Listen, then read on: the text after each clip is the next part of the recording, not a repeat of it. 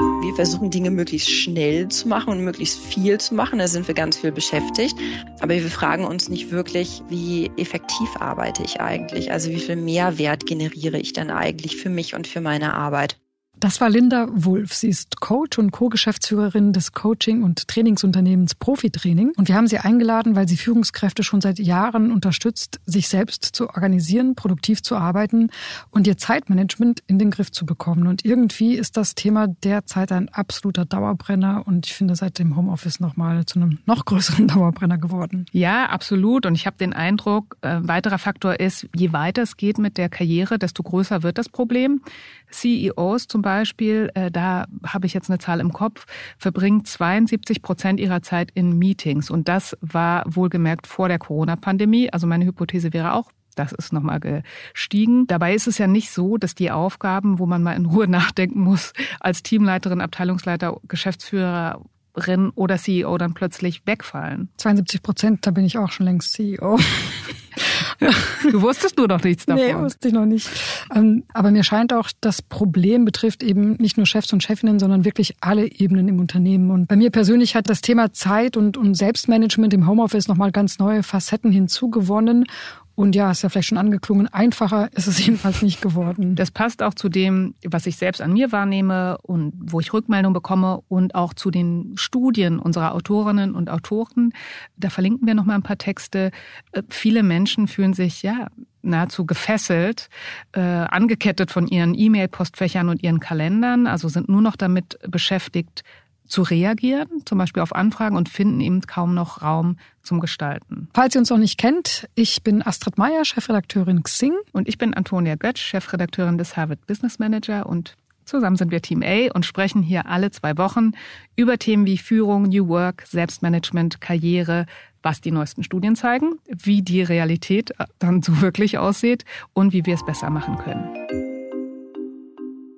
Hallo Linda, wie schön, dass du da bist. Du bist als Coach auch unter anderem Expertin für Zeitmanagement, für Produktivität. Vielleicht kannst du noch mal teilen, was die häufigsten Probleme auch in dem Bereich sind, mit denen Menschen zu dir kommen. Also in diesen Seminaren, was wird da als brennendste Probleme benannt? Also der Dauerbrenner ist eigentlich das Thema Priorisierung. Ne? Es mhm. gibt von David Allen äh, von Getting Things Done gibt es so einen schönen Spruch, ähm, man kann ja alles tun, aber nicht alles auf einmal. Und ich glaube, mhm. das ist genau das Problem, was wir haben. Wir haben alle ganz viele lose Enden, nennt er das, die wir parallel ja verfolgen. Viele verschiedene offene Aufgaben, die wir parallel verfolgen. Wir können nicht alles auf einmal tun. Wir müssen eigentlich konstant priorisieren.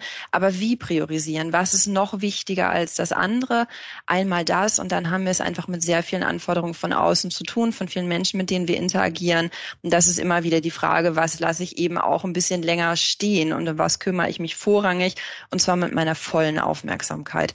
Das ist eine Sache, wo ich sage, das berührt die aller, allermeisten Menschen und generell diese Tendenz zum Thema beschäftigt sein. Also wir mhm. sind einfach unglaublich beschäftigt. Es gibt ja einen nie endenden Fluss an Dingen, die wir machen könnten. Und dazu sagen, ich ähm, ja, ich fokussiere mich auf echte Arbeit und echte Arbeit bedeutet eben manchmal, ähm, dass ich vielleicht für eine Zeit lang auch meinen Fokus komplett aufrechterhalte und andere Dinge zurückstelle. Was ist dann der erste Schritt, den du empfehlen würdest, wenn man halt genau sich in diesem Chaos gerade äh, fühlt? Wie kann ich anfangen? Wir sind einfach so voll mit Aufgaben, dass es manchmal schwer fällt, da noch eine Übersicht zu haben. Und der erste Schritt, finde ich, ist immer mal einen Schritt zurückzugehen und wirklich von oben mal drauf zu schauen und sich zu fragen, was mache ich eigentlich den ganzen Tag? Also mal eine vernünftige Bestandsanalyse zu machen, wirklich mal einen Tagesplan, einen Wochenplan mal zu fragen, wie sieht so ein regulärer Tag bei mir aus? Also kein Tag ist wie der andere, keine Woche ist wie der andere, das wissen wir natürlich auch. Und gleichzeitig haben wir bestimmte Muster, die wir sehen. Ne? Bestimmtes Muster kann sein,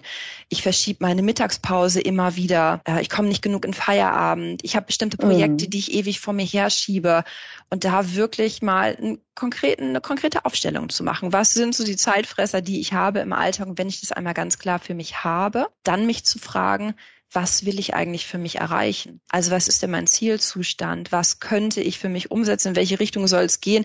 Wofür möchte ich eigentlich auch mehr Zeit haben? Was würde ich denn mit der gewonnenen Zeit machen? Und daraus erstmal klar ein Ziel formulieren. Wie steckst du dir denn selbst Ziele? Also wie findest du heraus, was dir wirklich wichtig ist? Womit ich eine gute Erfahrung gemacht habe, ist tatsächlich auch zum Jahresanfang mal zu fragen, was will ich denn in diesem Jahr erreichen?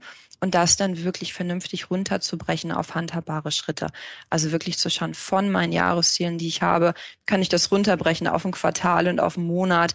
Und häufig sehe ich dann, gerade wenn ich an längeren Projekten arbeite, ähm, dass es doch alles machbar ist und alles auch integrierbar ist in den Alltag, wenn man es eben ganz einfach runterbricht. Und wie sieht so dieses Runterbrechen aus? Vielleicht fällt dir auch ein Ziel ein, das du dir dieses Jahr gesteckt hast oder letztes Jahr und wie du es runtergebrochen hast? Ja, ich glaube, in einigen Bereichen machen wir das ganz natürlich. Momentan arbeite ich daran, ähm, ich renoviere gerade eine Wohnung. Und das, das Ziel in äh, x Anzahl von Monaten ist, eine fertige Wohnung zu haben. Und da machst du das ja ganz natürlich, dass du so eine Art Bauplan machst ne? und wirklich schaust, okay, was ist das Endergebnis? Wie soll das Badezimmer aussehen? Wie soll das Wohnzimmer aussehen? Und dann runterbrechen, ne? bis wann müssen die Möbel bestellt werden und wann muss eben der, der Klempner kommen und der Maler. Und genau das ist das Vorgehen, das du mit allen Zielen machen kannst. Da wären wir vielleicht äh, gleich bei dem Thema ja, welche Widerstände sind es denn dann, die äh, uns abbringen? Und wir haben auch eine Umfrage mal in meinem Newsletter gemacht und die meisten haben berichtet, ja, wir möchten ja alle Ziele erreichen, aber irgendwie haben wir das Gefühl, es kommt uns ständig was dazwischen. Ja, manchmal ist die Frage, die Ziele, die ich definiert habe, wie wichtig sind die mir eigentlich? Das ist ja schon mal die erste Frage. Ist es ein Ziel, das ich für mich wirklich erreichen möchte? Oder ist es was, von dem ich denke, es wäre gut, das mal zu machen, weil es mir vielleicht auch von außen so ja, an, angeregt wird. Und das ist gar nicht was, wofür ich wirklich brenne. Das ist das eine. Und das zweite ist, sich mal zu fragen, welche positiven und negativen Stimmen wirken denn eigentlich in mir, um dieses Ziel zu erreichen. Es gibt ein ganz tolles Modell, das ist die sogenannte Affektbilanz nach Maya Storch. Das kommt aus dem Zürcher Ressourcenmodell mit der Frage, wenn ich einen Plan habe oder eine Aufgabe, welche positiven, aber auch welche negativen Gefühle verbinde ich denn damit? Ne? Manchmal denken wir, sagen wir mal, nimm das Beispiel, du willst mehr Sport machen und ich frage dich auf einer Skala von 0 bis 10, so wie attraktiv ist das für dich? Und dann sagst du vielleicht, naja, ich sag mal nur 7 vielleicht. Aber eigentlich kannst du das aufteilen, deine Gefühle, in eine positive und eine negative Skala. Und das ist so dieser typische Kampf zwischen Kopf und Bauch. Ne? Der Kopf sagt, mach das mal, das ist gut für dich. Und der Bauch sagt, nee, also ähm, so richtig mhm. attraktiv finde ich das eigentlich nicht. Und dann geht es darum, wirklich diese Negativskala ein bisschen runterzuschrauben. Also dann mhm. könnte ich zum Beispiel sagen, okay, wenn mein Bauchgefühl sagt, ich möchte mehr Zeit mit Freunden verbringen, dann gibt es vielleicht die Möglichkeit, den Sport mit Freunden zu verbinden. Das ist dann vielleicht für mich attraktiver. Vielleicht übertragen wir das nochmal, wenn ich jetzt das Ziel habe, ich möchte im Job zum Beispiel dieses Jahr einfach ein neues Projekt starten oder ich möchte einen Karriereschritt machen. Wie könnte ich das da übertragen, dieses Thema Affektbilanz? Dann schaue ich erstmal auf der Positivskala, wie attraktiv ist es überhaupt für mich? Ne? Und dann schaue ich aber auch auf der Negativskala, welche negativen Bauchgefühle habe ich damit? Also wenn ich zum Beispiel sage, der nächste Karriereschritt, grundsätzlich super attraktiv für mich, ja. Auf der anderen Seite, Bauchgefühl sagt vielleicht, dann kannst du ja gar nicht mehr so viel Zeit mit deiner Familie verbringen. Und dann zu versuchen, eine Lösung dafür zu finden. Wie könnte sowas aussehen? Es könnte ja vielleicht auch sein, dass ich sage, ich arbeite dann einen Tag mehr im Homeoffice, um mhm. vielleicht mal meinem Partner, meiner Partnerin da mehr ähm, tagsüber auch ein bisschen unter die Arme greifen zu können. Oder, oder, oder. Es gibt ja das schöne Zitat, das Bill Gates zugeschrieben wird. Busy is the new stupid. Wir haben auch schon mal darüber gesprochen. Und ja, verbunden mit der Frage, sollten wir häufiger Nein sagen? Ja, unbedingt. Unbedingt. Also das Zitat zielt ja darauf ab, mal eine Abgrenzung zu machen zwischen wie effektiv und wie effizient bin ich eigentlich.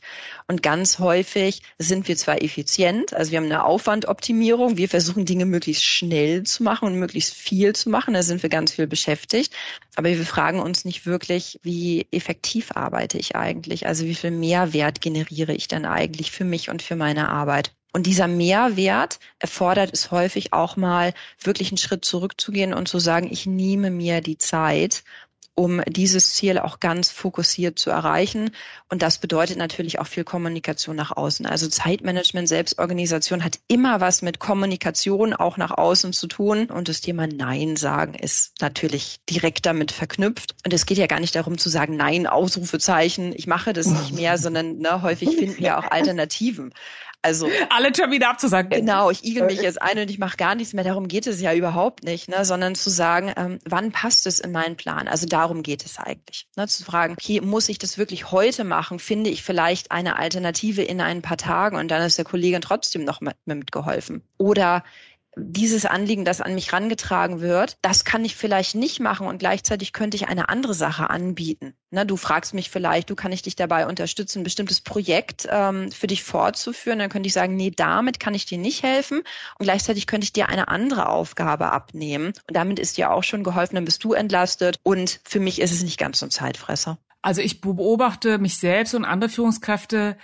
Ich glaube, das fällt auch schwer, so aus verschiedenen inneren Glaubenssätzen, die du auch schon angesprochen hast. Ne? Man, man, man findet es unfreundlich, viele haben das Gefühl, stark sein zu müssen für ihr Team. Also was stecken da für Glaubenssätze dahinter, hinter dieser Schwierigkeit Nein zu sagen und wie kann ich die vielleicht für mich aufspüren? Ein Modell, das ich immer super finde, um die eigenen Glaubenssätze mal rauszufinden, sind die inneren Antreiber. Kann man mal googeln, innere Antreiber findet man ganz viel. Es sind in der Originalversion sind es fünf innere Antreiber, ne? Mach es allen recht, sei stark, sei perfekt, beeil dich und streng dich an, ne? Stimmt, ja, streng dich an. Wir werden das, wir können es auf jeden Fall auch verlinken in den Show Notes, dass man es dann gleich findet. Genau. Und wenn ich jetzt sage, es fällt mir wahnsinnig schwer, auch Nein zu sagen, mich abzugrenzen, da ist häufig ein Teil von Mach es allen recht mit drin. Ne? Da haben wir gelernt, vielleicht in unserer Kindheit, lieber Ja und Arm sagen, lieber für andere da sein, Hauptsache nicht egoistisch sein.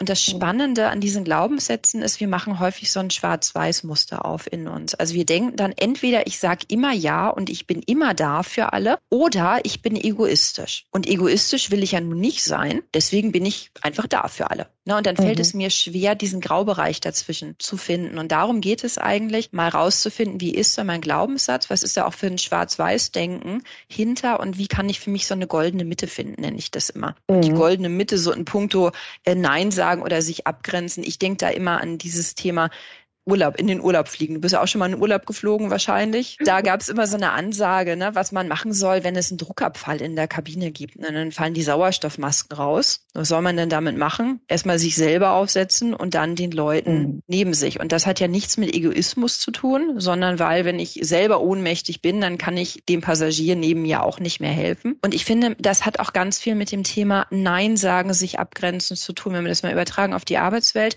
Nur wenn ich selber meine Arbeit schaffe, schaffe, auch gerade als Führungskraft, wenn ich selber meine Arbeit gut im Griff habe, nur dann kann ich auch die Leute in meinem Team unterstützen. Wenn ich selber Oberkante zu bin, dann kann ich auch für die anderen nicht mehr da sein. Also man nennt das ja auch gesunder Egoismus und davon eine gewisse Portion, das ist schon wichtig.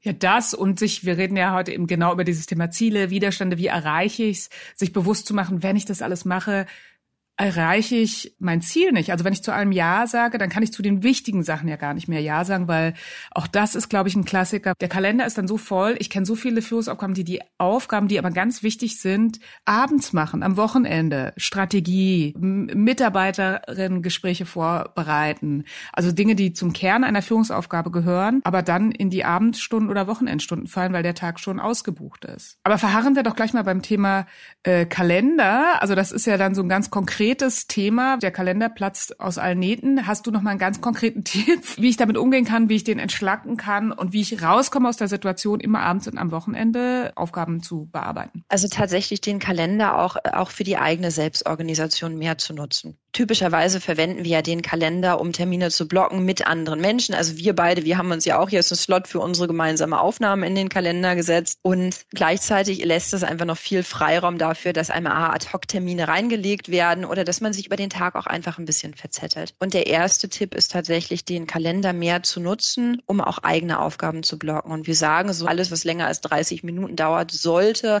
wirklich mit einem festen Zeitblock in den Kalender. Ich erinnere mich gerade vor ein paar Wochen hatte ich eine junge Führungskraft, die gerade von ihrer eigenen Führungskraft auch viele Aufgaben übernommen hat. Die ist auf Kur gegangen, hat sie viele extra Aufgaben übernommen, hat gesagt, oh Gott, oh Gott, ich weiß gar nicht mehr, wann soll ich das alles machen.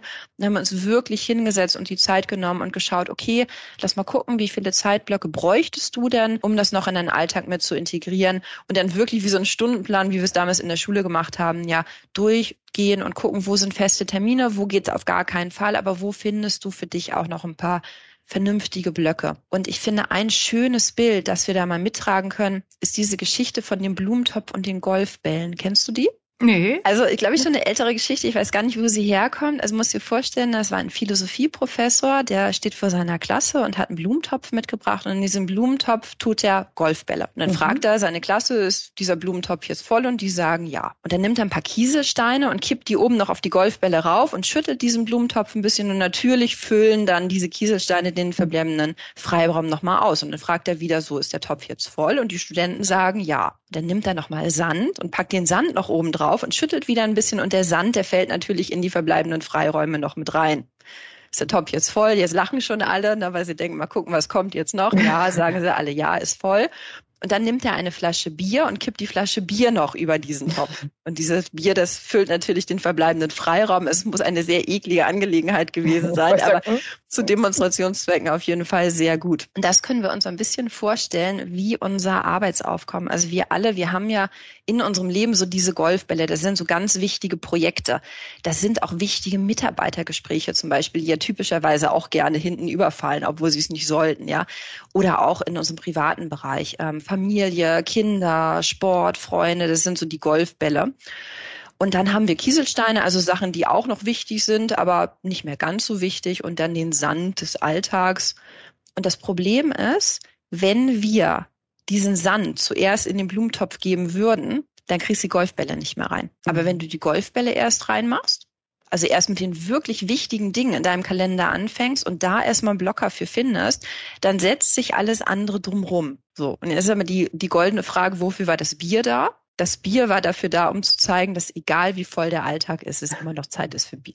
Und sag mal, wie kann ich denn nachhalten? Ähm, ich komme jetzt nochmal zurück auf den Blumentopf, dass ich on track bin, also dass ich so mir bewusst mache, sind die Golfbälle noch da? Wie kann ich meinen Erfolg messen? Also wie kann ich übers Jahr messen? Ich bin gut unterwegs, ich bin on track. Also zum einen erstmal war ja deine Frage, wie, wie kann ich schauen, dass ich wirklich auch ausreichend Zeit dafür ähm, implementiert habe. Da würde ich wieder sagen, brich deine Ziele runter, guck wirklich, was sind deine Wochenziele, deine Tagesziele und guck eben, dass du den entsprechenden Zeitraum ähm, dort für dich einplanst. Und was ich auch immer schön finde, ist wirklich die Erfolgserlebnisse des Alltags auch nochmal aufzuschreiben. Also wir wissen ja von ganz vielen berühmten Menschen, dass die mit einer Art Erfolgstagebuch arbeiten. Ne? Und das Erfolgstagebuch ist jetzt nicht jeden Abend liebes Tagebuch, ne? wie wir es vielleicht aus der Kindheit kennen, ja. Darf man natürlich machen, muss aber nicht sein, sondern wirklich jeden Abend oder zumindest einmal in der Woche auch aufzuschreiben, was habe ich Gutes gemacht. Und was ich schön finde, ist so eine Freitagesreflexion. Also ich setze mich jeden Freitag zum Nachmittag mal hin Ne, kurz bevor ich den Computer runterfahre und überlege mal, wie war meine Woche eigentlich? Also was habe ich diese Woche gut gemacht? Was habe ich auch alles erreicht? und aber nochmal ganz bewusst auf die eigenen Ziele zu schauen und auf den eigenen Arbeitsbereich immer zu fragen, wo bin ich vielleicht auch abgekommen? Ganz selbstkritisch. Und dann, wenn ich abgekommen bin, auch gar nicht weiter böse mit mir zu sein, sondern zu sagen, wie kann ich es nächste Woche besser machen? Was muss ich nachsteuern? Ich starte das Jahr wieder mit Timeboxing. Also ich mache es gerne und dann merke ich doch, es reißt immer wieder eines nicht zu machen. Vielleicht auch für diejenigen, die zuhören, so ein guter Impuls. Äh, eine Frage, das müssen wir noch besprechen, die Postfächer. Was ist denn eigentlich die vollste Inbox, die du je gesehen hast? Kannst du dich erinnern in deinen Seminaren? Was war der Klient oder die Klientin mit dem vollsten Postfach? Wie viele Mails lagen da drin? Also ganz genau kann ich sie nicht mehr sagen, aber ich weiß noch so, die, die das vollste Postfach war, glaube ich, über 2000 E-Mails, die da noch drin lagen. Aber daran anknüpfend, ja, wie organisiert man dann sein Postfach äh, klug und so, dass es einen nicht die ganze Zeit äh, anschreit, bearbeite mich? Also ich glaube, das Erste ist erstmal nochmal drüber nachzudenken, was ist eigentlich eine Inbox, also der Posteingang. Der Posteingang wird ja von vielen Menschen als To-Do-Liste missbraucht und dafür ist es ja nicht gedacht. Also ich denke mal ganz gerne daran, wenn du dir so deinen physischen Briefkasten vor der Haustür vorstellst. Da gehst du ja auch nicht raus, machst nachdem der Postbote da war, machst den Briefkasten auf, liest deine Briefe und schmeißt sie zurück in den Briefkasten. Dann kommst du am nächsten Tag wieder, machst wieder das Gleiche und dann sagst du, oh, das sind aber jetzt schon ganz schön viele Briefe bekommen. Jetzt, die, die besonders wichtig sind, da klebe ich doch mal ein rotes Post-it dran. Und dann schmeißt du sie zurück in den Briefkasten. Die Frage ist, warum machen wir das mit unserer, mit unseren E-Mails? Am Ende sollte die, die digitale Inbox ja genauso bearbeitet werden wie der physische Briefkasten vor der Tür auch. Also was du machst, ist, du nimmst deine Post raus und dann überlegst du dir, einige Sachen sind noch offen, die wirst du noch bearbeiten. Na, einige Sachen sind schon komplett erledigt, die hast du zur Kenntnis genommen, dann heftest du sie ab. Ja, und einige Dinge legst du vielleicht auf einem separaten Stapel, da sagst du, okay, die will ich später nochmal lesen oder da kann ich gerade nichts machen, da warte ich noch auf weitere Informationen. Und genau dieses System kannst du auch abbilden in deiner Inbox. Und das Ganze kann man zum Beispiel Inbox Zero nennen. Also Inbox Zero ist eine bestehende Methode, mit der ich sehr lange arbeite und ich weiß, dass du damit auch arbeitest, weil ich habe sie dir erzählt und dann hast du gesagt, du hast dein Postfach umgestellt. Und Inbox Zero ist relativ einfach gemacht. Ne? Ich lege mal drei Ordner an, also Minimum drei Ordner, die heißen Aktion, Lesen und Warten. Wenn ich jetzt neue E-Mails reinbekomme, dann überlege ich, okay, muss ich damit konkret was machen? Muss ich das nur lesen? Warte ich auf eine Antwort? Und wenn die Antwort darauf Nein ist, dann bedeutet das, das ist eigentlich nur was, was ich nur zur Kenntnis nehmen musste. Und dann kommt das in ganz normalen Archivordner, also ganz normale Unterordner, wie wir sie alle kennen. Aber in die Unterordner kommen eben nur Sachen, die komplett bearbeitet sind. Jetzt muss ich natürlich gestehen, ich bin äh, damit auch gescheitert, muss ich zugeben. Also, also am Ende des Jahres war mein Postfach wieder außer Kontrolle.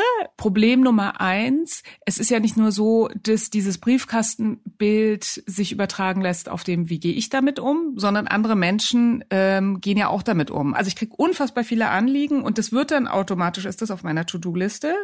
Es ist aber viel zu viel. Also ich kann nicht all diese Anliegen bearbeiten. Das ist einfach nicht möglich. Hast du vielleicht einen Tipp, äh, wie ich dafür sorge, dass nicht andere Leute mir ihre To-Dos diktieren? Ja, ich habe eben ja schon gesagt, Zeitmanagement hat super viel mit dem Thema Kommunikation zu tun. Und gerade wenn das in der internen Organisation immer wieder die gleichen Menschen sind, die mich, ich sage es mal ganz böse, zuspammen, ja, dann macht es vielleicht Sinn, auch mal darüber zu sprechen. Was ich immer wieder höre, ist gerade dieses Thema CC-Regelung. Da gehen bei dir vielleicht auch schon die Augenbrauen hoch, mhm. ja. Also, dass man einfach unglaublich viele E-Mails bekommt, indem man CC ist. Und die Frage, muss ich das eigentlich sein? Manchmal ist es ja auch so eine interne Absicherung zum Beispiel. Ich, ich bin einfach mit in CC, dann habe ich es gelesen, ja, und dann kann keiner sagen, du hast ja nicht davon gewusst. Und das ist ja eine Unart, muss man mal so sagen. Und das mhm. wirklich direkt auch in eine Organisation zurückzugeben, zumindest über CC-Regeln mal im eigenen Team zu sprechen, dann auch mal zu überlegen, bekomme ich immer wieder E-Mails von den gleichen Adressaten, also immer wieder die gleichen Newsletter, die ich ja doch nicht lese und dann ganz bewusst mal auszufiltern. Also regelmäßig auch aufräumen. Und vielleicht eine freundliche Standardantwort formulieren. Absolut. Und gerade das, was du ansprichst, auch wirklich eine Rückmeldung zu geben. Ich werde mich in einem bestimmten Zeitfenster zurückmelden. Ja, und der zweite Punkt, vielleicht fällt dir auch noch ein dritter ein, warum Leute dann an deinem äh, Inbox-System oder an dem Inbox Zero scheitern, ist in der Tat, äh, und in dem Webinar, was wir neulich zusammen gemacht haben, kam das auch zur Sprache. Das ist eine Aufgabe, die ich nicht so gerne mache, die auch nicht so intrinsische Motivation bei mir auslöst, obwohl ich zum Beispiel mit Hörerinnen und Hörern, mit Leserinnen bin ich super gerne in Kontakt. Aber es gibt halt eben auch noch ganz viele andere Mails, da muss ich irgendwie reagieren, ja, nein.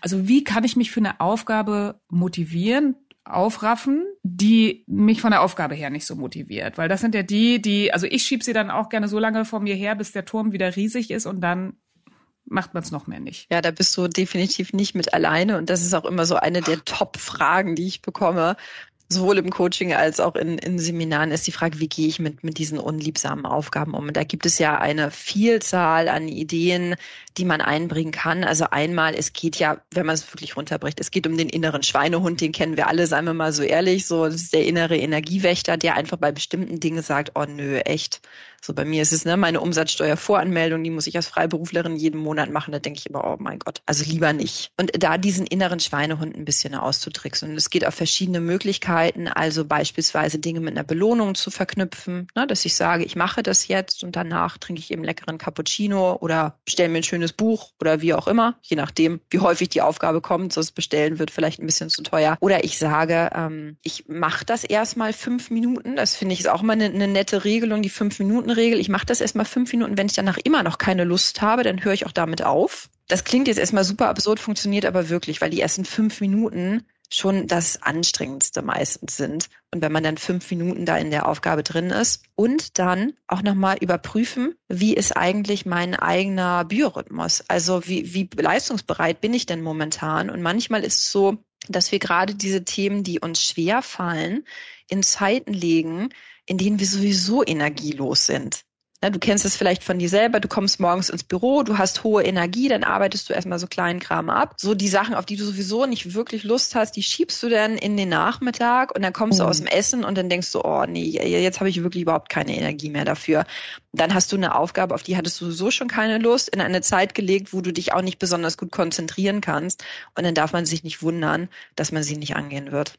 Also du würdest sagen, genau, weil ich finde auch vom Energiemanagement gibt's geradezu so Standardaufgaben und meine Erfahrung ist, dass das Standardaufgaben sind, die den meisten Menschen keine Freude machen, weil man darin ja nicht so versinken und so aufgehen kann, die eben trotzdem aktiv dahin zu legen, wo man eigentlich fit ist und nicht sozusagen, da habe ich eh nicht so eine gute Konzentration, da kann ich das noch machen, das ist eigentlich immer schief gegangen. Ja, und dem Thema Energiemanagement ist total viel Musik drin. Also wir wissen, es gibt die sogenannte Tagesleistungskurve, also der typische Biorhythmus. Der Normalmensch, der ist am leistungsfähigsten wirklich am Vormittag, ich sag mal so zwischen neun und elf, da können wir uns am besten konzentrieren und uns auch am besten motivieren für die Dinge, die, die für uns wichtig sind und auch häufig für die Dinge, für die wir eben auch länger an einer Sache bleiben müssen. Und jetzt frage ich dich mal, wann wird denn der Normalmensch am meisten gestört und rausgerissen aus seiner Arbeit? Genau in diesem Zeitfenster. Und das ist natürlich wirklich ungünstig für unsere Produktivität. Also ich habe eine Zeit, in der könnte ich mich gut konzentrieren. Wir nennen das proaktive Aufmerksamkeit hochhalten, ja, also mich wirklich auch gut einarbeiten. Ich bin da wenig ablenkbar eigentlich. Und genau das ist der Punkt, in dem die Kollegen in der Tür stehen oder mich jemand anruft. Und das ist, ja, es ist verschenkte Produktivität. Und dann kann man jetzt natürlich sagen, das Leben ist kein Ponyhof. Also wir können uns jetzt nicht komplett frei unser Arbeitsleben vielleicht gestalten und gleich gleichzeitig sehe ich doch, dass es immer wieder möglich ist, mal im Wochenverlauf zu sagen, gerade diese Vormittage, da blocke ich mir mal ein, zwei Stunden, wo ich auch wirklich konzentriert an wichtigen Dingen arbeiten kann. Ja, man schafft es vielleicht nicht an jedem Tag, aber dass man eben sagt, doch ein, zwei Tage sind wichtig. Oder man kann das auch mit dem ganzen Team ja vielleicht zusammen machen. Da haben wir Stillarbeit. Meine letzte Frage. Wir haben ja unseren Führungspodcast auch der ehrliche Führungspodcast genannt. Und ich glaube, über meine Schwächen wissen jetzt alle gut Bescheid. Wie ist es bei dir? Ich frage mich eigentlich, warst du schon immer so gut organisiert? Warst du da schon immer so ein Talent? Oder gab es auch Phasen in deinem Leben, wo du die Semesterarbeit um 23.59 Uhr bei deiner Professorin oder deinem Professor eingereicht hast? Natürlich. Also gerade das Thema Aufschieberitis, das kenne ich total. Und da wende ich immer meine eigenen Tipps an. Also ganz klar. Und ne, ich, ich habe immer wieder Phasen, wo ich ab und an denke, würde ich mal mein eigenes Seminar besuchen. Und ich glaube, das ist auch ganz natürlich. Aber ich glaube, es ist wichtig, dass man mit sich selber auch nicht zu hart ins Gericht geht. Wir sind nun mal alle Menschen und gerade das Thema Organisation, das soll ja auch Spaß machen. Also das soll jetzt nicht wie so ein Schwert über einem hängen und einem Angst machen, sondern es soll einfach ein System sein, ähm, dass ich gut machen kann, dass mir Spaß macht und das aber auch die Möglichkeit erlaubt, ähm, auch mal daneben zu treten oder auch mal da einen Fehler zu machen oder sich eben nicht immer perfekt zu organisieren. Das ist doch ein super Schlusswort. Vielen Dank, Linda. Vielen Dank für die vielen tollen Tipps, die du geteilt hast. Sehr gerne. Vielen Dank, dass ich da sein durfte.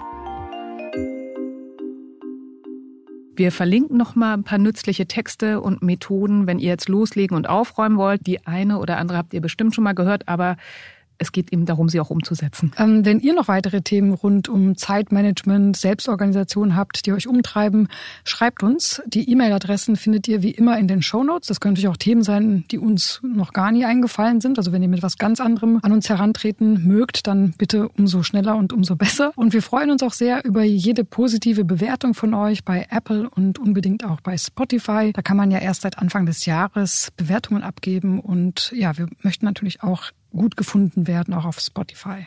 Nun aber noch zu unserer Hausaufgabe, das wollen wir nicht vergessen. Der Ökonom Peter F. Drucker hat mal gesagt, Nichts ist weniger produktiv, als Dinge zu tun, die gar nicht getan werden sollten.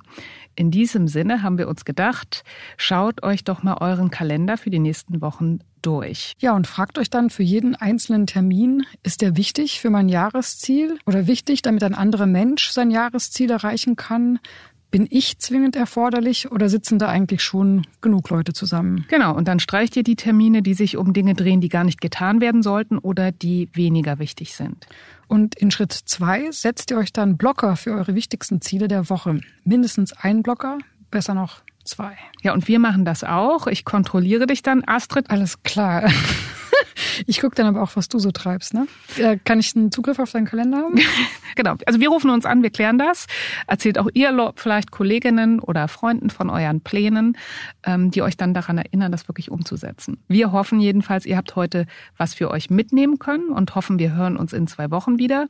Am besten ihr notiert euch gleich das Datum im Kalender, Dienstag in zwei Wochen. Bis dahin sagen wir Tschüss. Tschüss und ich krieg noch den Zugriff auf Antonias Kalender.